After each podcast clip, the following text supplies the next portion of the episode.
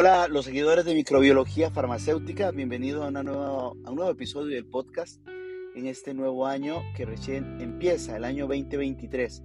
Em, déjenme hoy compartir con ustedes algunas ideas sobre el concepto de integridad de datos a la luz de la prueba de esterilidad en producto terminado. Vamos a ello. Bien, si es la primera vez que escuchas este podcast, eh, quiero que te enteres que nos gusta promover socializar, democratizar la información relacionada a la seguridad higiénica de los medicamentos y los dispositivos médicos, particularmente, aunque también tenemos la puerta abierta a otros productos de interés sanitario, como los cosméticos, los productos naturales, etc.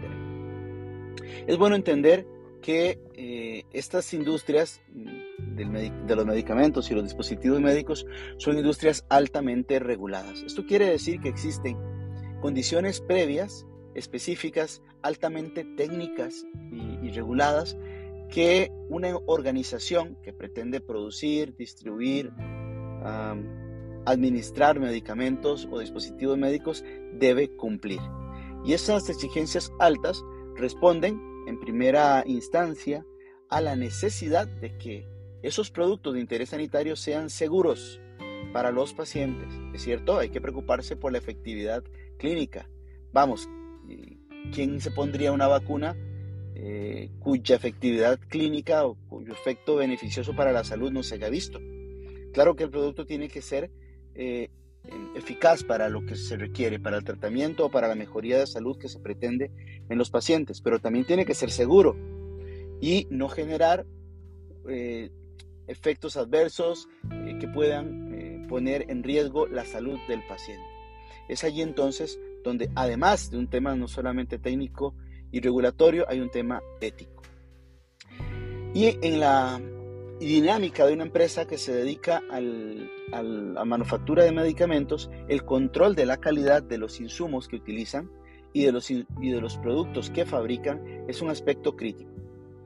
Por ejemplo, los productos estériles son productos que, por su naturaleza y por su finalidad de uso, deben asegurar, dentro de los procesos productivos obviamente, se debe asegurar que el producto está libre de cualquier microorganismo viable en su composición.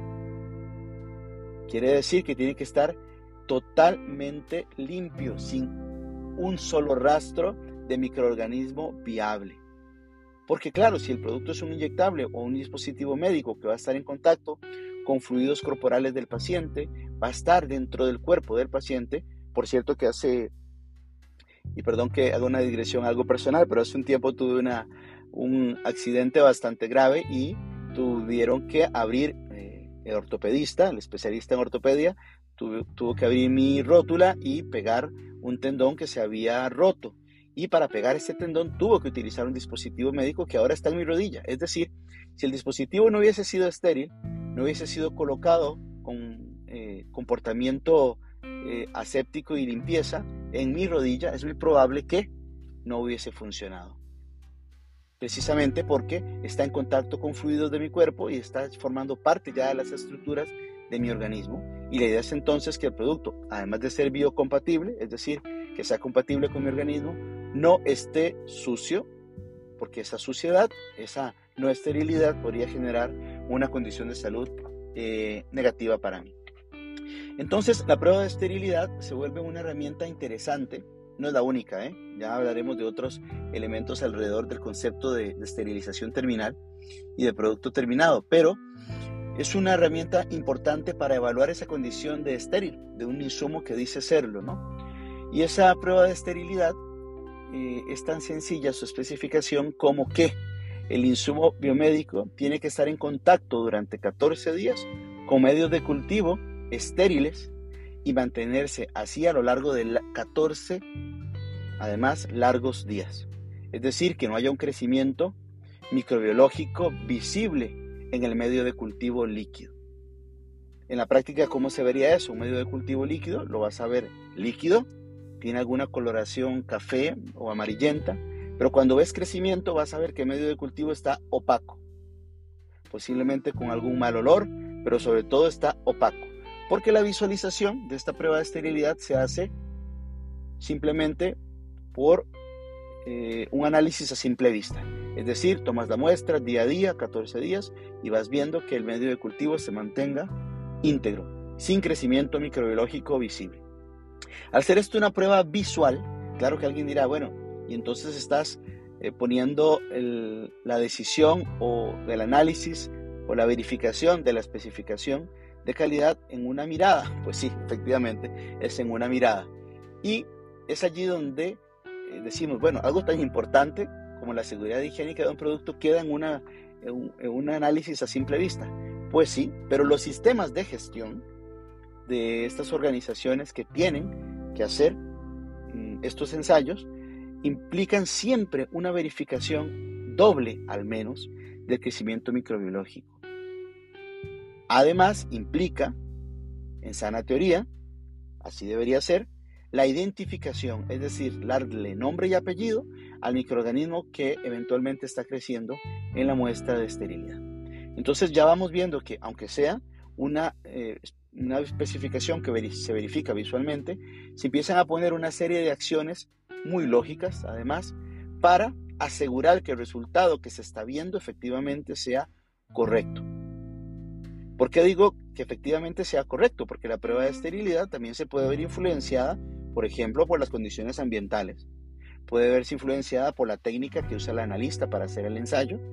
Y de pronto vamos a estar viendo un crecimiento y sospechando que ese producto que decía ser estéril no lo está, cuando posiblemente la causa de esa contaminación venga de otros, de otros procesos eh, que habrá que definir pues, cuando se haga el análisis causa-raíz.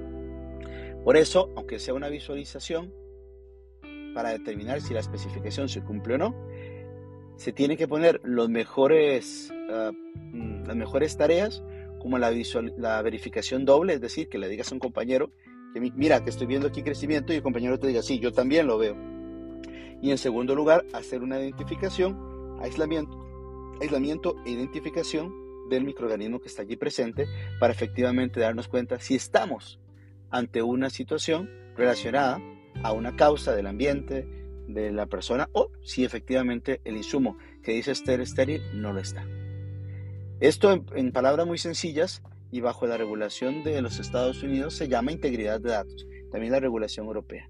La integridad de datos, ¿cómo se asegura uno que un sistema de gestión tenga sus datos íntegros. En caso de las pruebas de esterilidad, de esa manera, haciendo una verificación doble.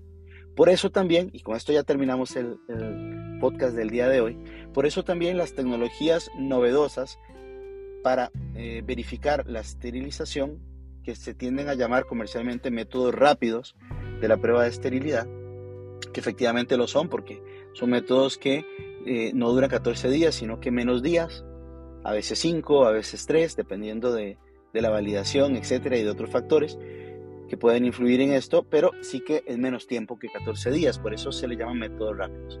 Pues esos métodos rápidos buscan de alguna manera tecnificada, tecnológica, técnica, de ese criterio que uno determina visualmente de crecimiento microbiano, detectarlo incluso previamente o en estadios de, crecimiento microbiológico en donde todavía el ojo humano no logra ver ese crecimiento. Y trata de hacerlo con sensores, con metodología muy específica, para que la decisión de si está o no está contaminado no sea en apariencia una decisión subjetiva.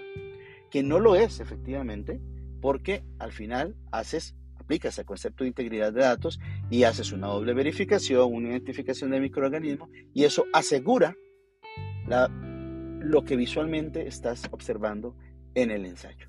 Soy Franklin Luis de Microbiología Farmacéutica y espero encontrarlos en una próxima entrada de este blog. Si pueden seguirnos en redes sociales, en Facebook, en Instagram como Microbiología Farmacéutica, también estamos en Twitter y en LinkedIn. Sigamos adelante en este proceso de democratizar la información y la formación en temas de seguridad higiénica de medicamentos en nuestra región latinoamericana. Chao.